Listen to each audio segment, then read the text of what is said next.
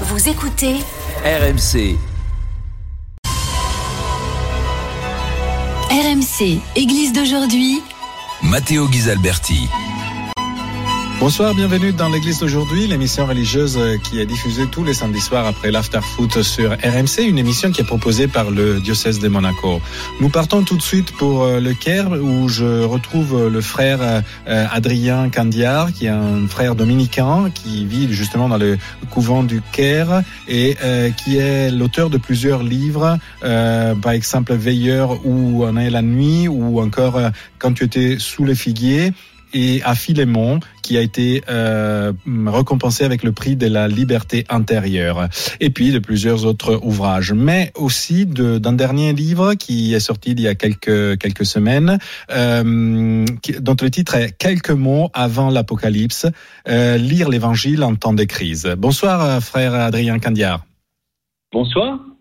Alors, euh, euh, d'abord, vous dites que euh, dans votre livre qu'il y a eu euh, une fin des temps dans toute époque, en fait, euh, parce que maintenant on parle souvent d'apocalypse. on dit qu'il y a un apocalypse environnemental qui, qui nous guette, malheureusement. Il y a un apocalypse alimentaire, peut-être, mais finalement, vous dites, il y en a toujours eu. Alors, des peurs de fin des temps, oui, c'est quelque chose qu'on retrouve à beaucoup d'époques, dans beaucoup de sociétés différentes, dans un cadre chrétien notamment, mais pas seulement. Mhm. Euh, la particularité de notre époque, peut-être, euh, c'est que les menaces qui pèsent sur nous, et vous en avez cité effectivement deux, enfin, vous avez cité la, menace environnementale, pardon, qui, est, qui, est effectivement inquiétante. On peut y ajouter, en ces temps de guerre en Ukraine, la menace nucléaire. Alors il y a eu des moments où on a, on a pas mal agité cette, cette affaire. Aujourd'hui, ça semble un peu plus s'éloigner, mais enfin, on voit bien que cette menace existe. Mhm. Euh, cette, euh, et ce sont deux cas euh, qui peuvent conduire à notre destruction complète. La particularité, je pense, de notre époque par rapport aux autres époques, c'est que ces menaces-là, elles sont créées par l'homme. Mhm. C'est-à-dire que ce ne sont pas, on ne vit pas simplement dans l'angoisse de catastrophes naturelles qui pourraient faire disparaître notre, notre monde, mais bien euh, de catastrophes euh, dont nous sommes euh, collectivement responsables. Sauf que, comme vous dites toujours dans le livre, alors le mal est, présent dans la vie des hommes depuis la création, depuis Adam et Ève. Mais, comment dire, il a empiré à cause de notre, notre avidité. Alors, la, la, la, particularité de notre époque, c'est que nous comprenons mmh. que le, le mal n'a pas que des effets mauvais individuels, mais qu'il peut avoir des effets mauvais collectifs qui nous concernent absolument tous. Et Mmh. que la logique du mal euh, n'est pas simplement que Dieu interdit des choses pour nous casser les pieds, Oui. euh, mais que le mal, euh, en fait, produit du mal, fait du mal, il est destructeur, et on en voit la, la, la, les conséquences, puisque pour reprendre ces deux menaces euh, vitales Oui. euh, que qu'on évoquait à l'instant, euh, le- le- finalement la, possibilité de la destruction nucléaire n'est que l'aboutissement d'une logique de, de, de concurrence et de guerre qui travaille l'humanité depuis très longtemps, Mmh. et de même que les- le, le danger sur notre environnement vient, euh, vous l'évoquiez, de euh, notre avidité, notre besoin de consommer toujours davantage.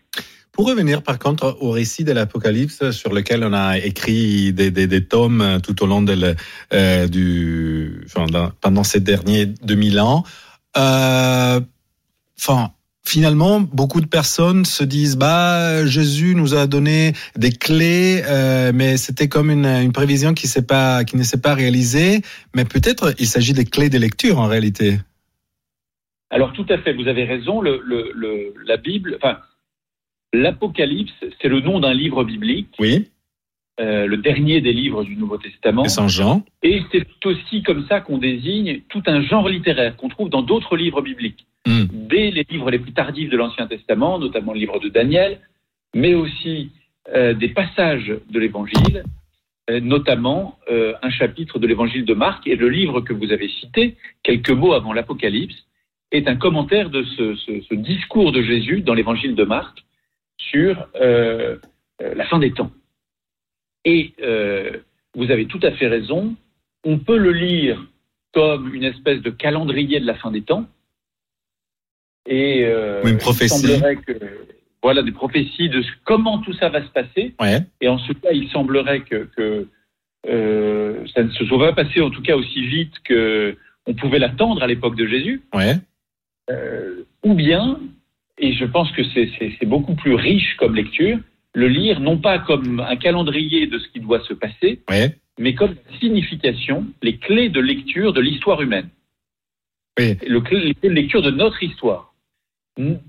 C'est pas la description de ce que on peut lire dans le journal en même temps. Euh, ça serait pas très intéressant, d'une part, et euh, et d'autre part, je crois qu'il s'agit vraiment de nous dire ce qui est à l'œuvre dans l'histoire humaine, ce qui éclaire pas seulement notre époque, qui a ses Mm. particularités, Oui. mais bien ce qui, qui éclaire euh, tout moment de l'histoire humaine, qui est toujours marqué par cette euh, existence du mal euh, et peut-être même cette croissance du mal. Euh, L'Apocalypse, rien que le terme fait tout de suite euh, peur. Euh, on sait aussi que d'ailleurs, dans, dans certaines époques euh, euh, de l'histoire, par exemple juste avant l'année 1000, enfin, on craignait la, la fin du monde justement, et, et- et il y a eu toute une série de phénomènes aussi sociaux qui, qui étaient, comment dire, sans, sans, sans justification. Mais euh, il y a aussi, euh, vous vous parlez, vous en parlez dans votre livre, quatre stratégies, on peut dire, euh, pour rendre l'Apocalypse entre guillemets inoffensif. De quoi s'agit-il? Alors, de fait, le terme fait peur, même si en réalité, apocalypse, c'est un mot grec qui veut dire révélation. Oui, Ça ne veut pas dire fin des temps, ça ne veut pas dire destruction, comme on l'emploie en général, oui, mais bien euh, euh, révélation. Et donc les, les- les textes apocalyptiques, dont ce discours de Jésus, euh, sont là non pas pour nous terrifier, mais bien pour nous donner, pour nous révéler oui. le sens de l'histoire. Mais malgré tout, ces textes-là, on a cherché, enfin, ces textes nous mettent mal à l'aise, Mhm. et on cherche en général à s'en sortir euh, de différentes manières, souvent ou bien en les historicisant, en disant bon bah ça renvoie euh, à euh, la communauté, la première communauté chrétienne, sa Oui. manière de penser, qui se positionnait, ou bien en les spiritualisant, Mhm.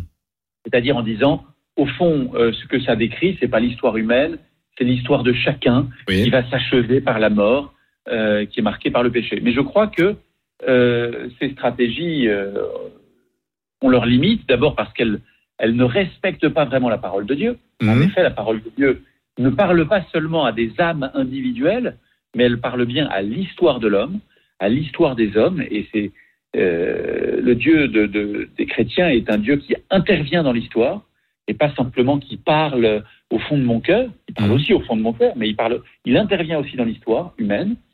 Et, euh, euh, et donc ça, c'est c'est assez essentiel à, à- à conserver. Et puis, si, euh, si on fait l'impasse sur ces textes-là en les cherchant Oui. à les écarter de notre lecture, je crains que ça veut dire que dans le- le- le- la situation euh, de, de, de menace réelle qui est- que nous vivons aujourd'hui, ça voudrait dire que la foi n'a rien à dire.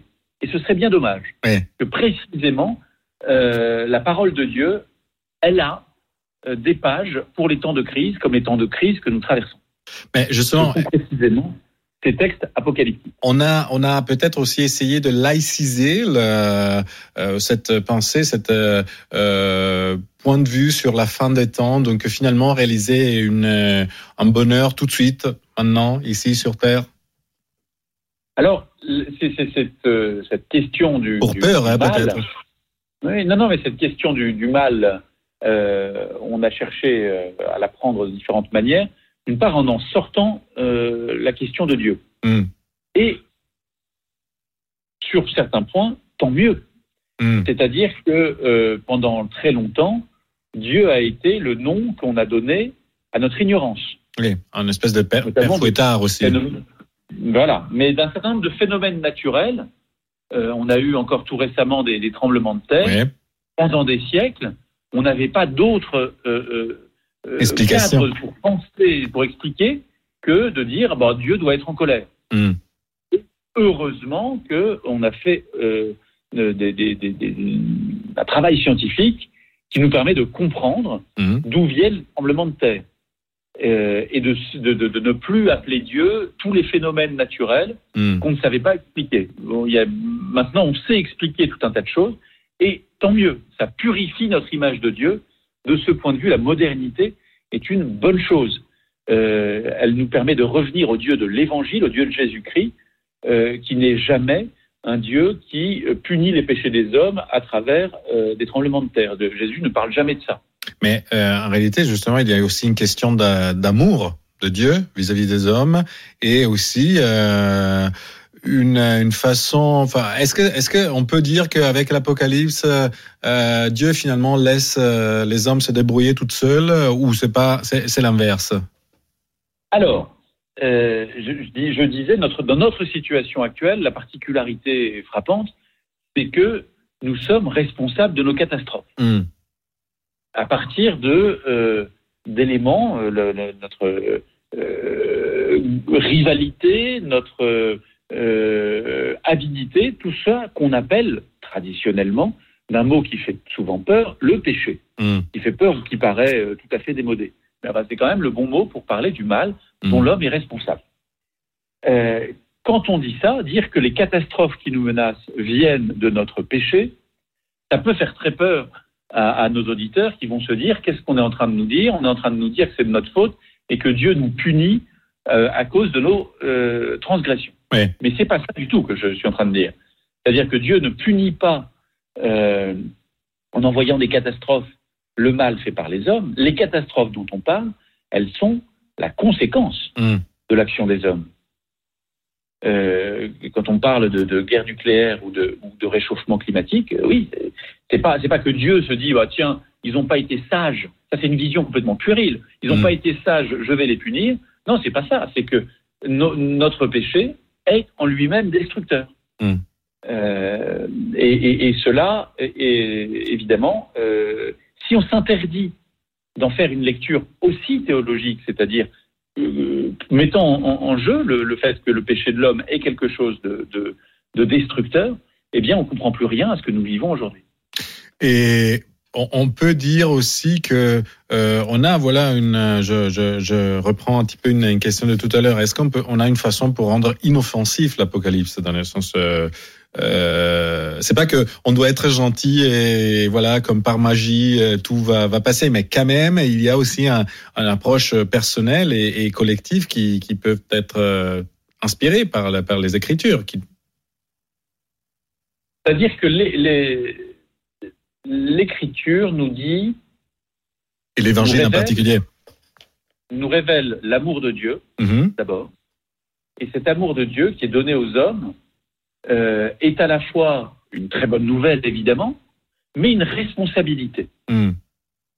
C'est-à-dire que euh, le- le- ce que l'homme euh, est tenu de faire, c'est de se laisser aimer, d'accepter cet Mhm. amour de Dieu qui lui est proposé. Il peut l'accepter, il peut le refuser. Et refuser d'être aimé, c'est précisément ce qu'on appelle le péché. Tous les péchés que nous connaissons, notamment ceux que j'ai cités, euh, sont des conséquences de ce refus d'accepter l'amour de Dieu. Et en ce sens, l'amour de Dieu est donc une très bonne nouvelle, mais euh, cette très bonne nouvelle a quelque chose d'inquiétant. Plus l'homme la refuse, et plus il court à sa perte. Et euh, ce que nous vivons aujourd'hui est une forme assez inquiétante où nous voyons progresser à la fois l'amour de Dieu reçu et partagé, et en même temps euh, les catastrophes qu'entraîne euh, le péché de l'homme, le refus de l'amour. J'ai une dernière question un peu un peu méchante. Mais finalement, dans l'Évangile, on parle aussi très clairement de nouveaux cieux et une nouvelle terre. Finalement, enfin, on sait que qu'on y arrivera. Absolument, nous avons une espérance Oui. qui est donnée par l'amour de Dieu est vainqueur du mal. On le sait, on sait que Dieu est plus fort que le mal. Il n'est pas nécessaire, il ne souhaite pas être plus fort que notre volonté, à vous ou à moi, mais, euh, mais fondamentalement, Dieu va être vainqueur.